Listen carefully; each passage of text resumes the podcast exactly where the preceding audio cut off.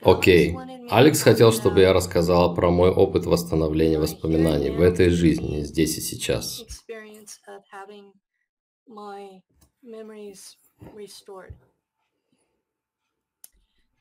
Я должна начать с предыстории, чтобы вы поняли, как я пришла ко всему этому. Мой второй муж отравил меня, чтобы получить страховку. И когда я развелась с ним, я умирала от отравления мышьяком. И мне было так плохо, что я не могла даже мыться самостоятельно.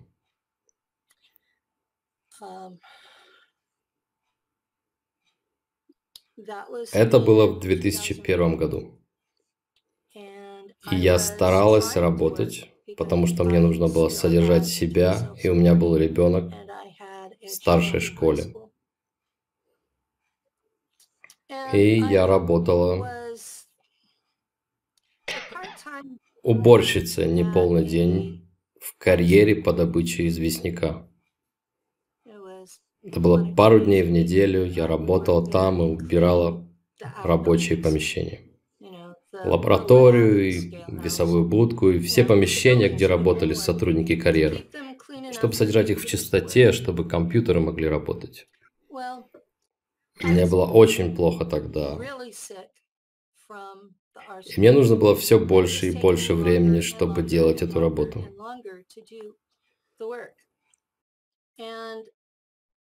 И по законам Калифорнии, федеральным законам, на добывающем предприятии единственный человек, который может быть один на объекте, это охранник. Поэтому, будучи уборщицей, у меня должен был быть кто-то, кто присматривал бы за мной. Итак, Лу, мужчина, с которым я сейчас живу, и был таким охранником. И его жена ушла от него за пять лет до этого. Он был один.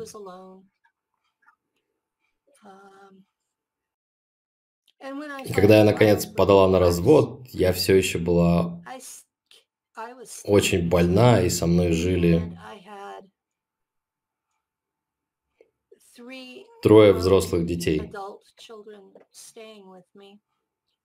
Они решили прекратить скидываться на оплату аренды квартиры, но я не могла работать столько, чтобы покрывать все расходы. Поэтому я выгнала всех и начала распродавать свое имущество. Я начала складывать деньги, чтобы отправить своего сына, который ходил в школу, чтобы он мог уехать и жить с моей матерью в Теннесси. А я собиралась жить в своей машине. И Лу как-то узнал об этом. И он сказал мне, что это была глупая идея, и что я не протяну и месяца, и что он не допустит этого и что мой младший сын и я можем переехать к нему, и что он позаботится о нас.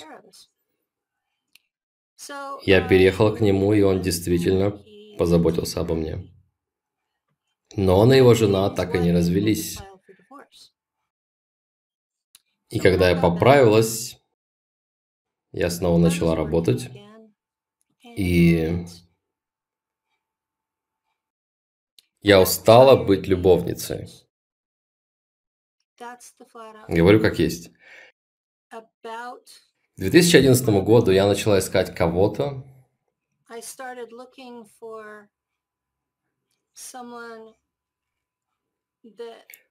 за кого я могла бы выйти замуж и кто мог бы быть моим.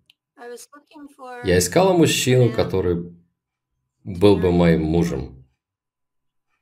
И не то, чтобы мне не нравился Лу, но я была... Но я была христианкой, я устала жить в грехе и хотела вернуться на правильный путь. И у меня было множество друзей на Facebook, большинство из них были одинокие мужчины. И у меня был тип, который я искала. Кто-то интеллигентный, остроумный и холостой. По-настоящему холостой. И Вот появляется этот человек,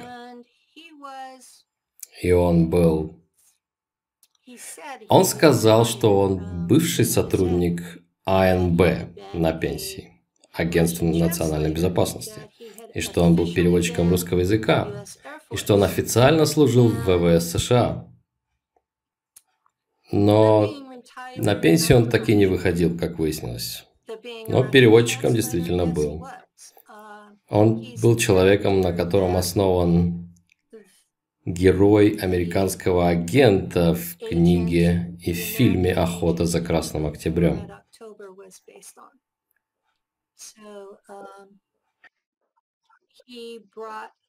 Он привез перебежчиков с русской подводной лодки, а также русского летчика, когда он служил в Японии. Поэтому для Америки он был героем холодной войны, потому что он сделал все это, не убив никого. Это было большое дело. И так он был очень обаятельным и образованным. Он был писателем. По-моему, он так и не опубликовал ни одной книги, потому что он ничего не доводил до конца. Он играл на барабанах.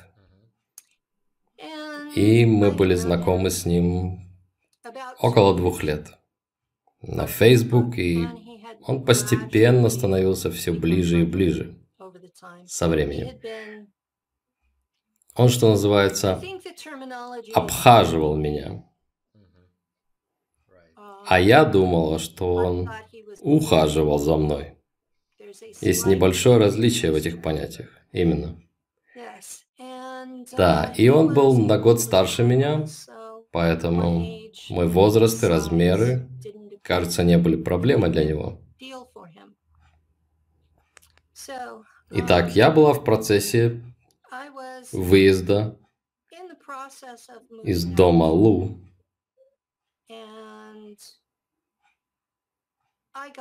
Я получил травму на работе в 2008 году. Это был трудный длинный процесс для меня. Большая часть моих вещей должна была отправиться в хранилище, а я собиралась переехать в одну из комнат моей подруги, которую она обставила. То есть ничего из моих вещей, кроме одежды, не должно было быть там. Я была расстроена из-за этого. У меня было много смешанных чувств.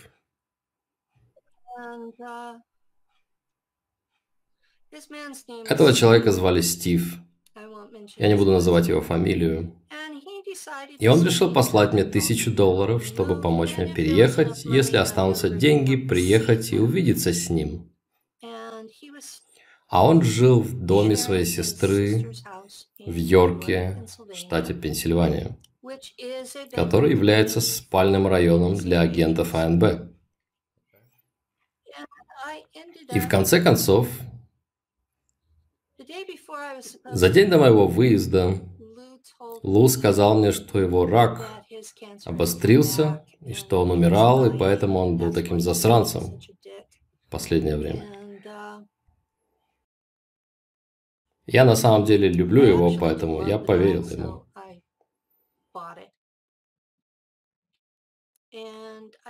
Я рассказал ему про Стива и что я собиралась уезжать.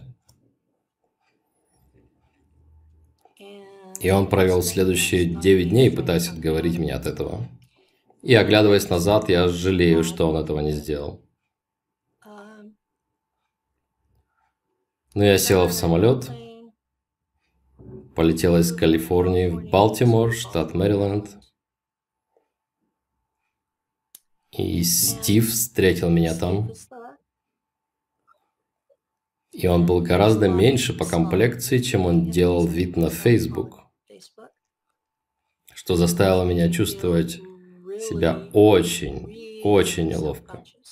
Потому что мой рост 170 сантиметров и вес далеко за 90 килограмм. А его рост был также 170 сантиметров, а весил он около 80 килограмм, поэтому... Это не очень типично чтобы женщина была настолько больше мужчины. И мне было очень неловко. Но мы провели, в конце концов, 11 дней вместе. И он женился на мне, но без регистрации брака.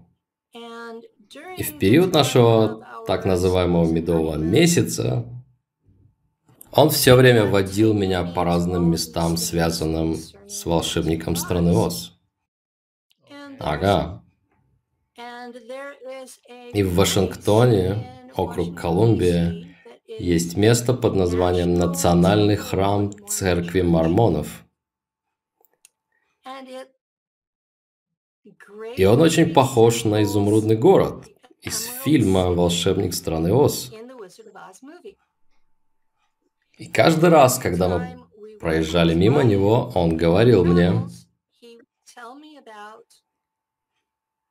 про эту большую вывеску, которую они повесили там, на которой написано «Освободите Дороти». И он повторял это снова и снова и снова и снова на протяжении всех 11 дней, которые мы провели вместе. И потом однажды он сказал, пора тебе возвращаться домой клуб. И он начал вести меня в аэропорт.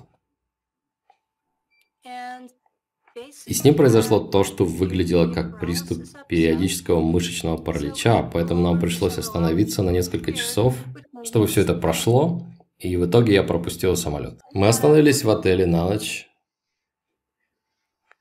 Я не знаю, какой у него был план, но он... Он все равно продолжал повторять фразу «Освободите Дороти». И когда я вернулась домой, мне было плохо. Я была физически больна. Меня тошнило. Но это было после перелета. Мои ноги раздулись в три раза больше обычного размера. Моя обувь порезала мне ноги. У меня шла кровь. Меня тошнило, кружилась голова. Это было похоже почти на ломку от прерывания наркотиков. И у меня появилось... Я всегда могла видеть четвертое измерение. Но я могла отфильтровывать его. И с того момента я уже не могла отфильтровывать это. Оно перед моими глазами постоянно наложено на третье измерение. Поэтому все, что находится в астрале в моей жизни, я вижу это. Это как наложение на 3D-реальность. Поэтому я имею с этим дело постоянно. Это мое новое нормальное состояние. И между мной и Стивом была телепатическая связь, которая все еще присутствует. Хотя он уже три года как скончался. Кстати, пару ночей назад он приходил ко мне, проверял, как у меня дела. И это очень шутка. Особенно, когда ты знаешь, что это умерший человек.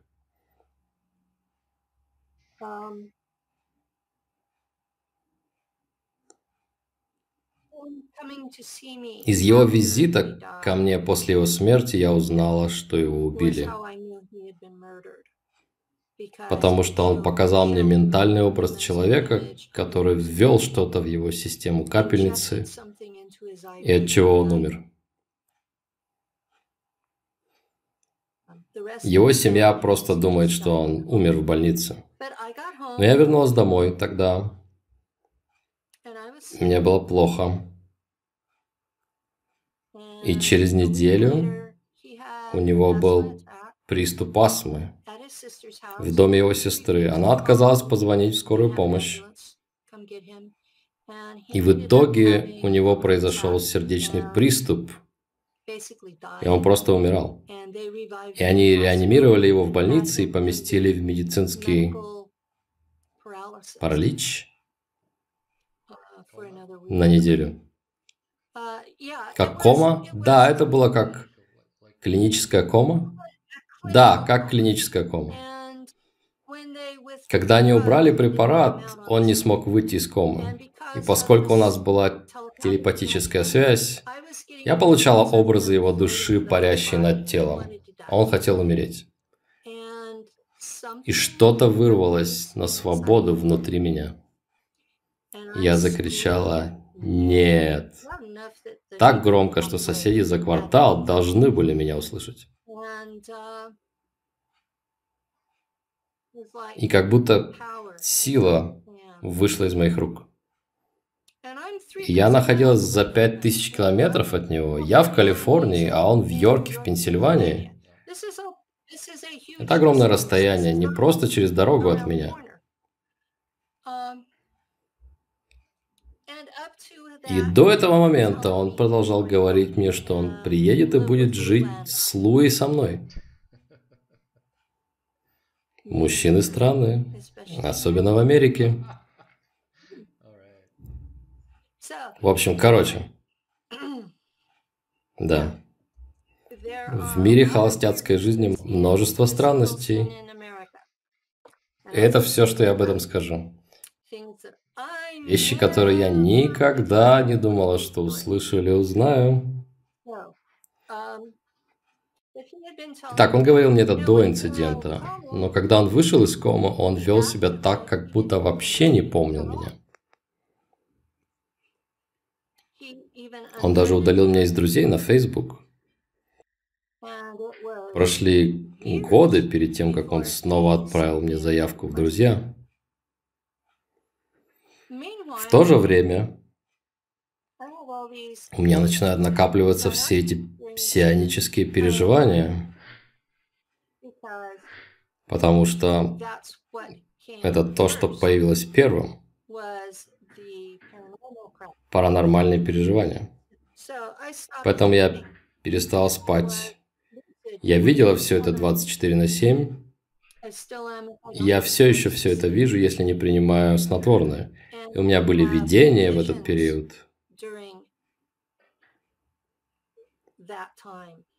И то, что сообщество New Age называет загрузки информации. И мои... Я была убежденной христианкой до этого. И меня отлучали от церкви, потому что я на самом деле верила в Нагорную проповедь. И последний раз, когда меня отлучили, было за то, что я жила с Лу вне брака. Это было частью моего мотива уйти из церкви.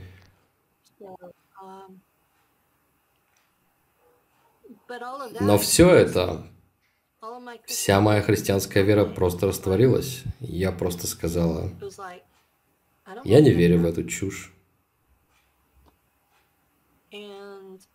Я все еще помню это. Я помню, как я верила в это. Я все еще помню десятки лет изучения Библии, которым я занималась. Я училась в семинаре, я была кандидатом в священники. Я была проповедником из мирян в англиканской церкви. У меня была лицензия на чтение проповеди, если пастор брал больничный. То есть мы говорим о таком посвящении, которое делает людей фанатиками.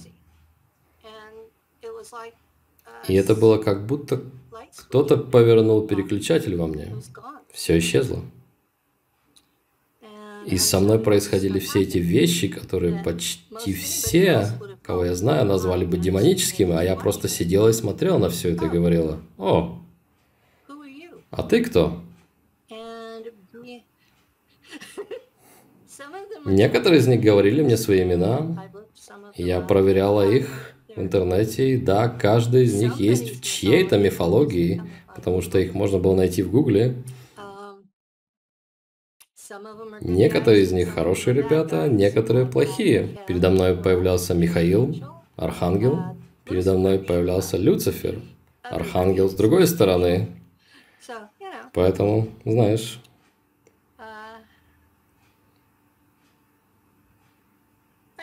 Я больше не спорю с ними. Они появляются, и если ведут себя вежливо со мной, не просят ничего делать, я позволяю им быть рядом. Если они просят меня что-то делать, я отправляю их.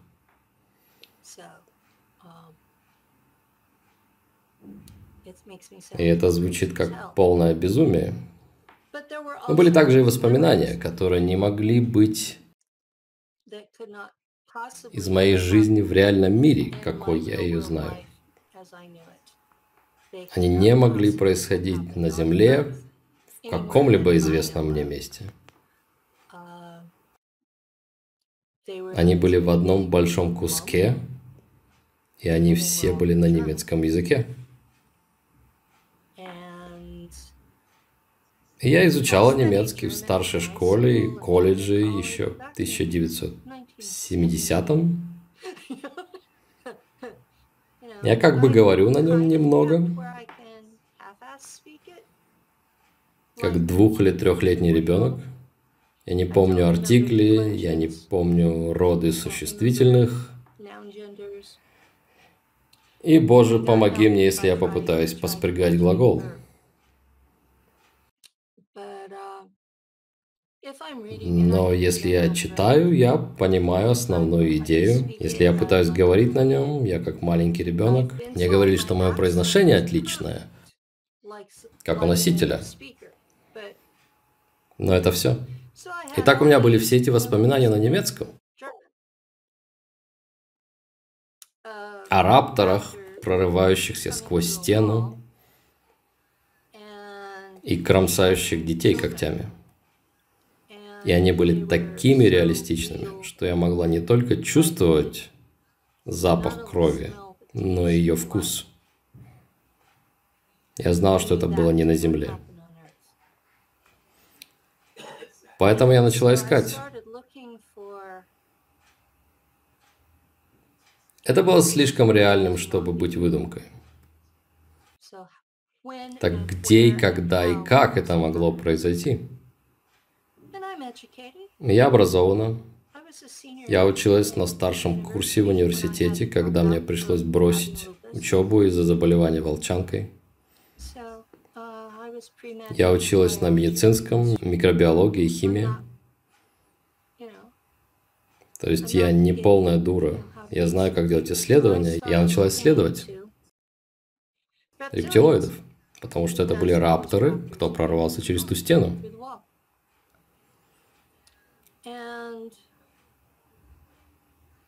И у меня всегда были какие-то воспоминания.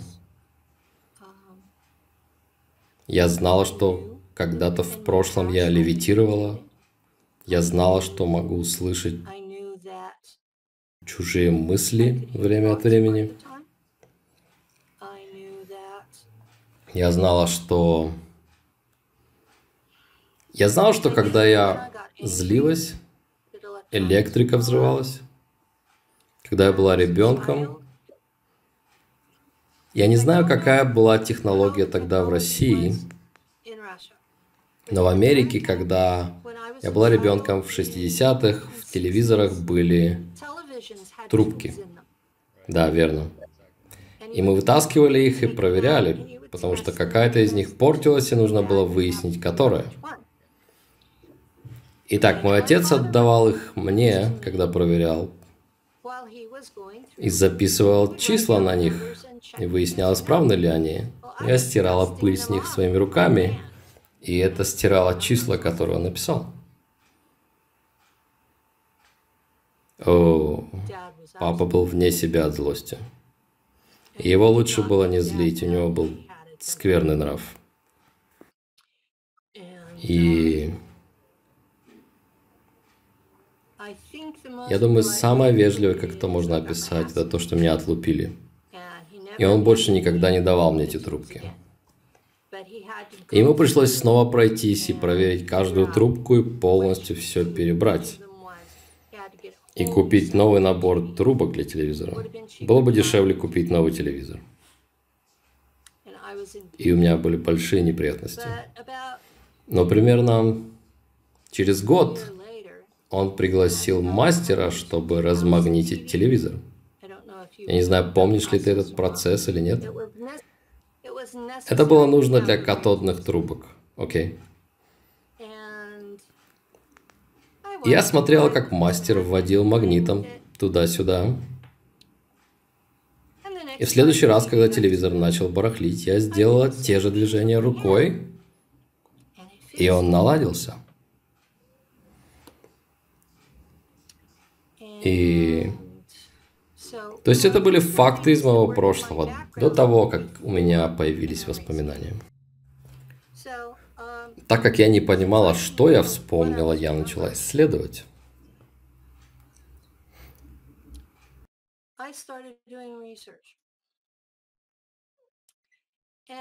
И эти люди, наверное, будут в ужасе, что я произношу их имена вслух.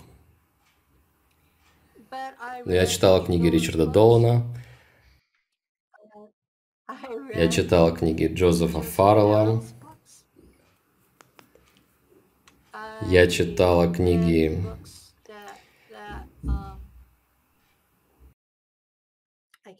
Я не могу вспомнить имя женщина, которая изучала увечья скота инопланетянами.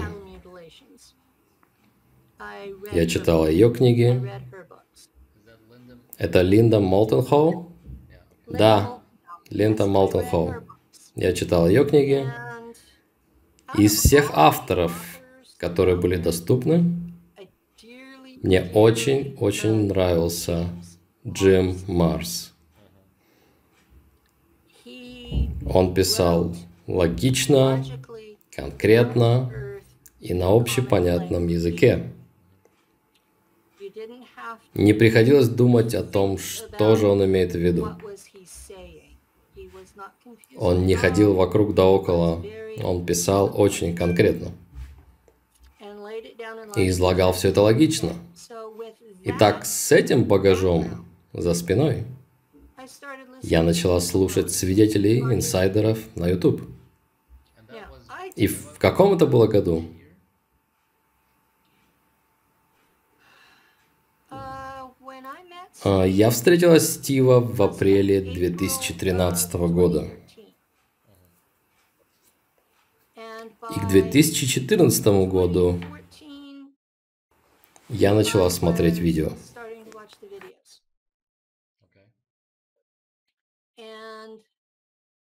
И опыт Рэнди Крамера на Марсе был ближе всего к тому, что я вспомнила. Не в точности, потому что я не помнила свое участие в битвах, но да, в силах обороны Марса. Я не была в той же группе, что и он. Воспоминания отличались, но общая картина была ближе всего к его истории. Поэтому я подумал, окей, хорошо. Вот о чем идет речь. Затем я прочитал сайт Майкла Релфа и две книги, которые он загрузил туда. Я подумал, окей, все сводится к Марсу.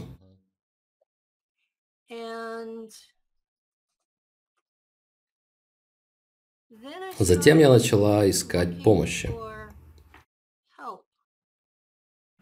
чтобы разобраться со всеми этими смутными воспоминаниями. Я оказалась в группе на Facebook, где Фриц Спрингмайер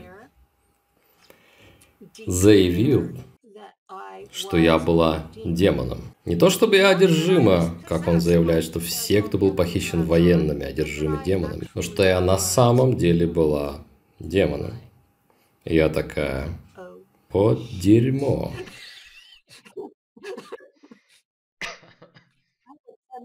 И на меня начали наезжать по всему Facebook все, кто слышал, что он сказал обо мне.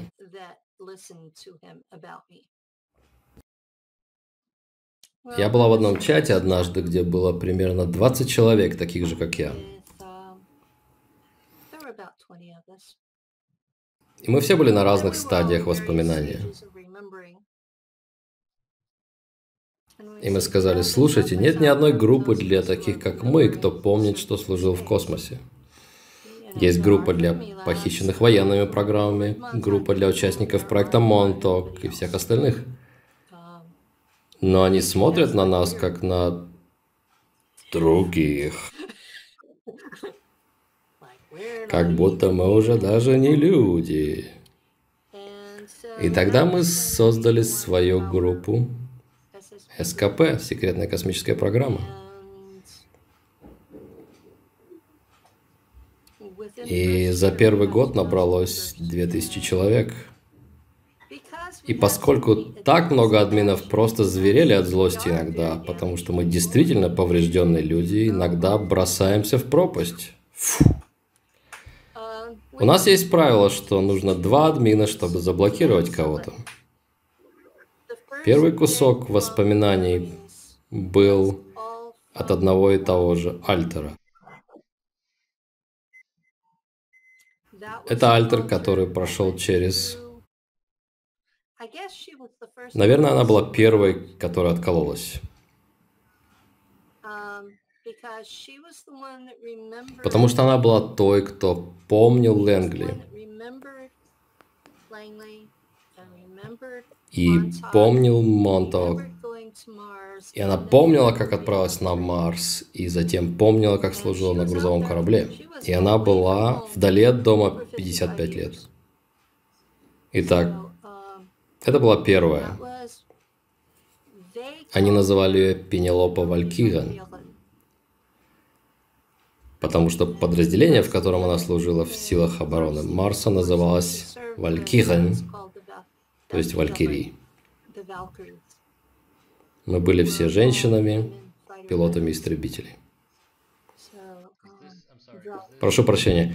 Это обычная практика в таких программах сначала создавать альтера, а затем тренировать тебя в этом альтере и отправлять тебя куда-то в этом альтере. Не так ли? Они как тебя. Да. Они не хотят, чтобы земная версия тебя помнила что-либо. То есть это делается для того, чтобы когда они возвращают тебя обратно, они переключают тебя на твою обычную земную личность, и ты понятия не имеешь, что произошло. Верно? Ты понятия не имеешь, и ты не можешь раскрыть что-то, чего ты не помнишь. Верно. Есть некоторые подсказки и знаки, потому что вдруг маленький ребенок делает какие-то взрослые вещи, не детские. Дети вдруг схватывают какой-то язык очень быстро, потому что альтеры говорили на этом языке.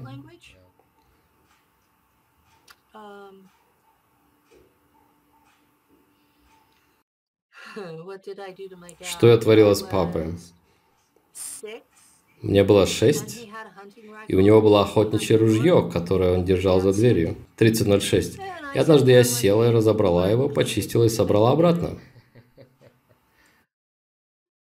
И он сказал, откуда ты знала, как это делается? Я такая, не знаю. Поэтому он немного подозрительно смотрел на меня какое-то время. Что еще у тебя было? Что-нибудь еще помнишь, оглядываясь назад?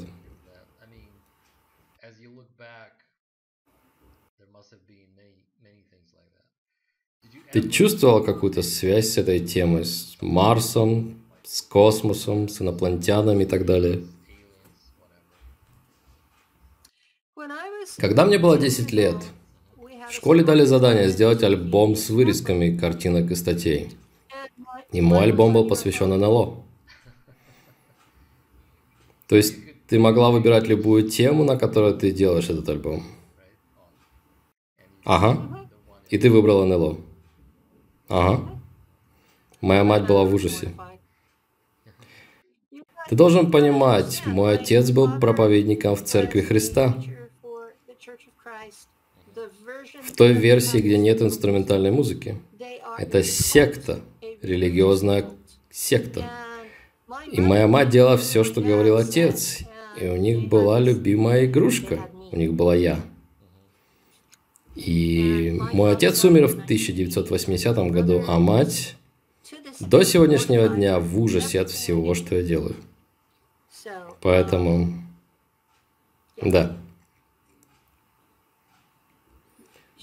У нее есть минимум три альтера.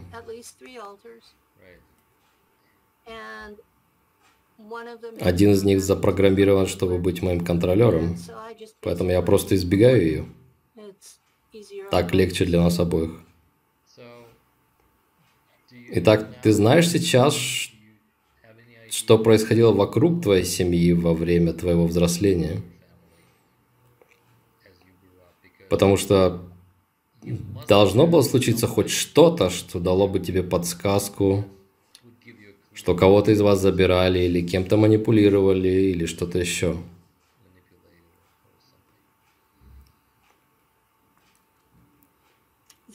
Родители думали, что я ходила во сне.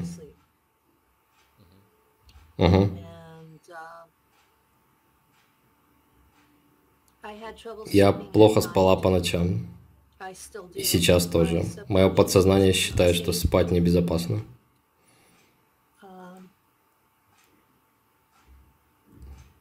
У моих братьев было похожее поведение. О боже. Знаешь, многое из того, что мы делали, наше поведение, соответствовало тому, как ведут себя сильно травмированные дети. И отец издевался над нами. Нас не насиловали дома, но нас сильно били на протяжении всего времени. Он верил в поговорку «пожалеешь розги, испортишь ребенка». И у него не было терпения. И как только он начинал хлестать, он не мог остановиться, пока мама не останавливала его. И она не делала ничего, пока не думала, что он может убить нас. Поэтому было очень много пропущенных занятий в школе, потому что нас так сильно били, что мы не могли ходить. Он курил в доме, поэтому у нас у всех была сильная астма, и мы хватали любые болячки. Итак, мы имеем сильно травмированных детей, как таковых, просто в жизни здесь и сейчас. И к этому добавляется все, что было в программе контроля сознания и похищениях. И это создает огромное пятно. Я не понимаю, почему ни одна из школ не доложила в службу защиты прав детей. Или это могло быть причиной, почему мы так часто переезжали? Я ходил в 36 разных школ перед тем, как закончил старшую школу. А по-хорошему должно быть всего три. Вау. Начальная школа, средняя, старшая и старшая. Это норма. А я ходила в 36 школ. Я села однажды, посчитала их, это было 36 разных школ. И это ненормально. И люди должны были заметить что-то, и не заметили. Я думаю, частью проблемы было то, что отец избегал служб защиты прав детей. Но папа также ненавидел армию. Я подозреваю, потому что мы переезжали, и потом через пару недель снова переезжали. окей. Я оглядываюсь назад на это и думаю, он пытался убежать от кого-то. Он должен был знать, что кто-то похищал нас. И не инопланетяне, а люди. Потому что я помню, что меня забирали люди. Я не помню, чтобы меня похищали инопланетяне. Я помню, что было время, когда они одевали костюмы, чтобы выглядеть как рептилии.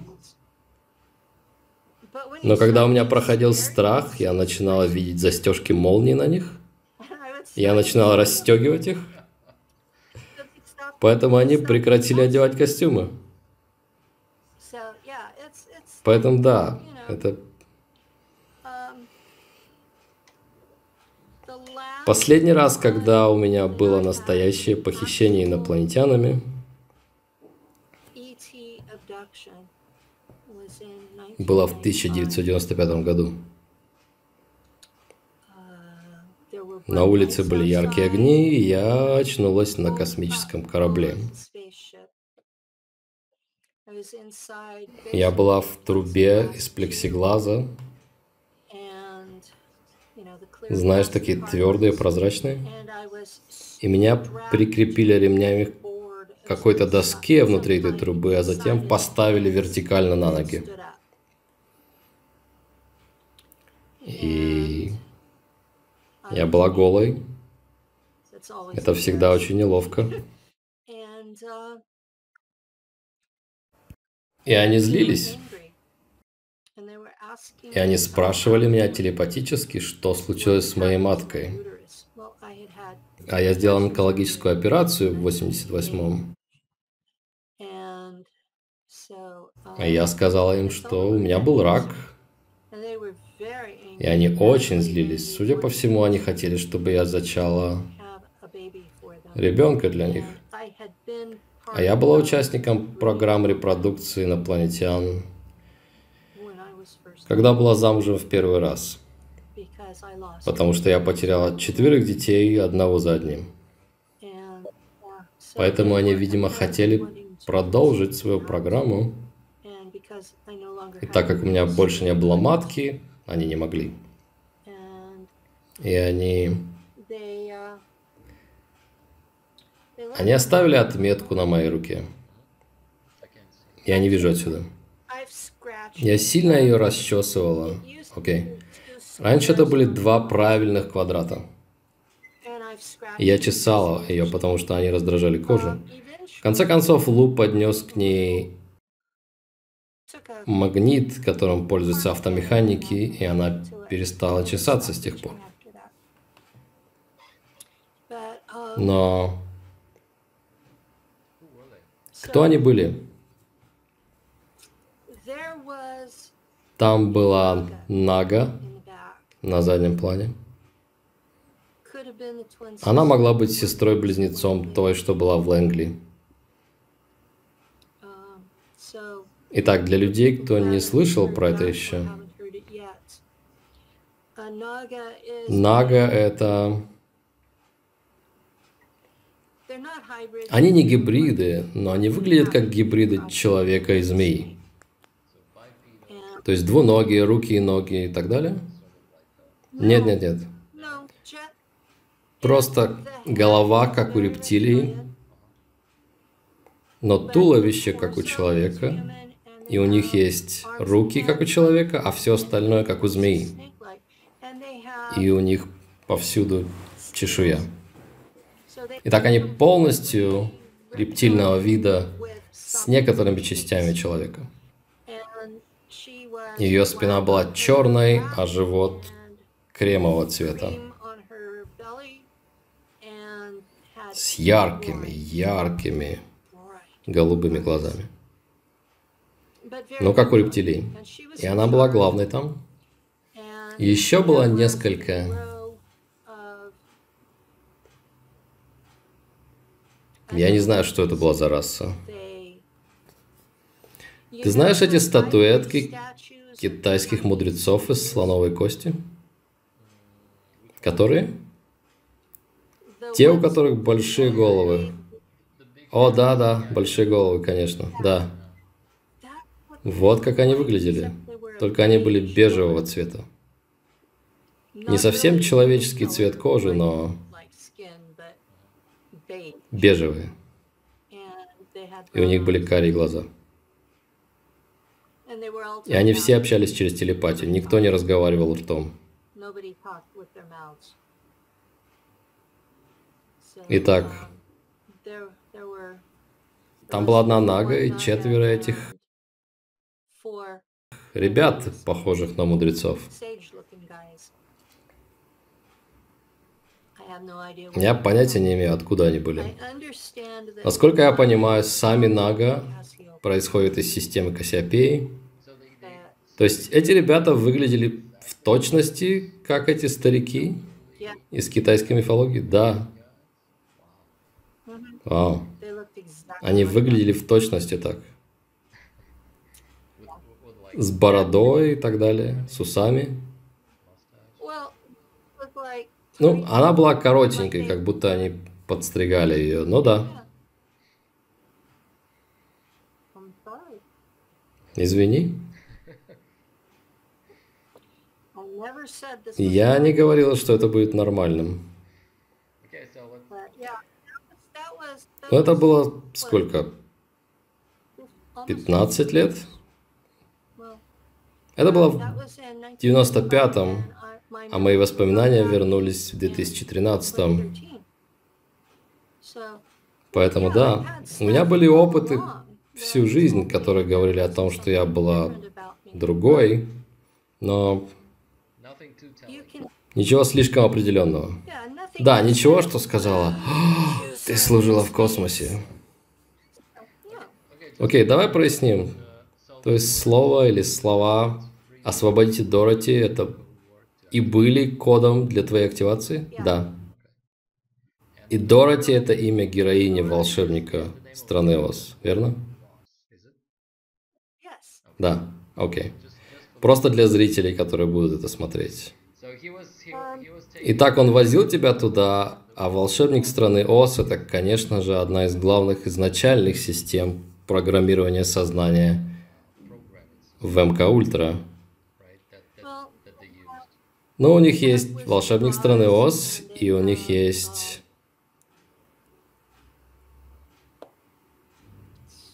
Алиса в стране чудес. Да, Алиса в стране чудес.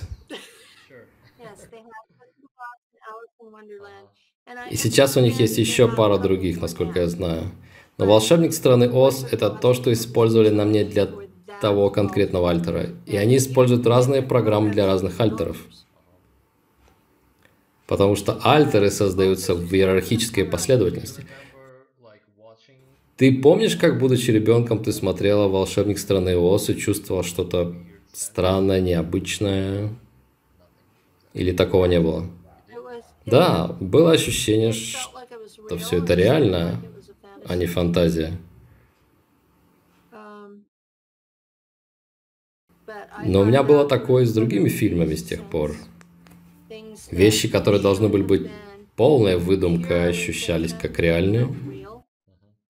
И некоторые из них, как выяснилось, были частью программирования а другие оказались частью истории моей семьи.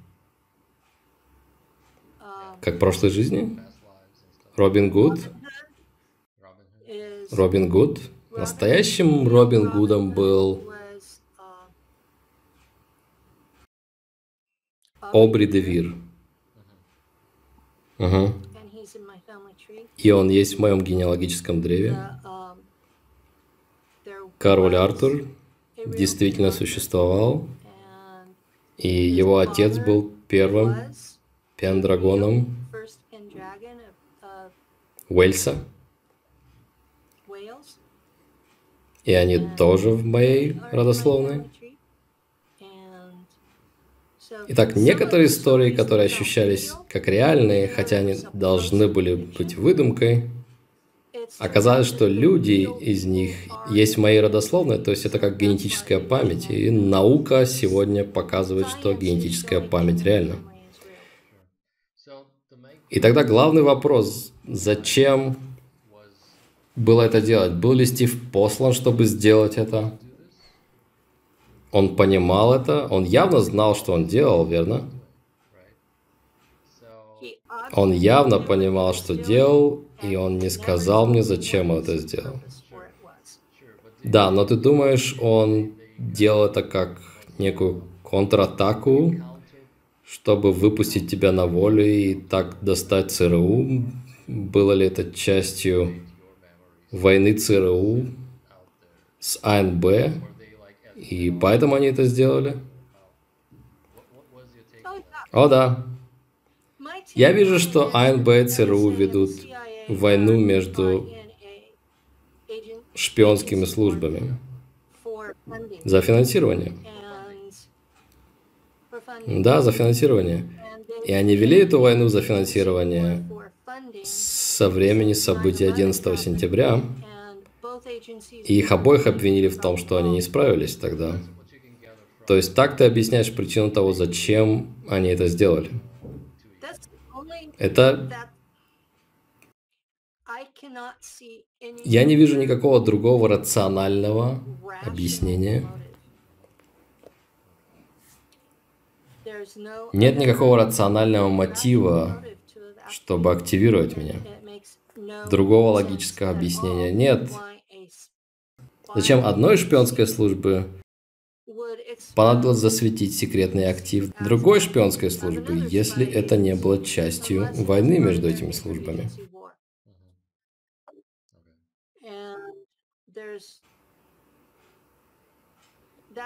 И это самый большой вопрос, который был у меня.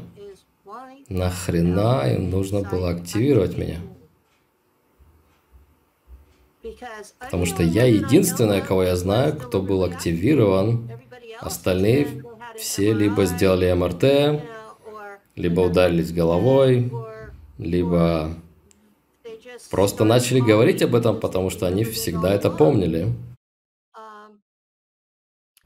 Я единственная из тех, кого я знаю, кто был намеренно активирован. Я такая, зачем? Понимаешь? Зачем? Зачем портить мне жизнь? Если бы они оставили меня как есть, я бы никогда, никогда всем этим не занималась. Я даже не планировала говорить об этом публично до момента, когда в меня начали стрелять из энергетического оружия. Они начали с трех атак оружием направленной энергии и продолжили лазерами после этого. И затем они поставили вот эта доска между двумя дверями за мной. На ее обратной стороне есть металлическая заслонка, потому что в стене за ней есть устройство, которое направлено на этот стул. Да. Мы решили, что самое правильное будет заблокировать это устройство, потому что если мы вытащим его, они просто поставят новое.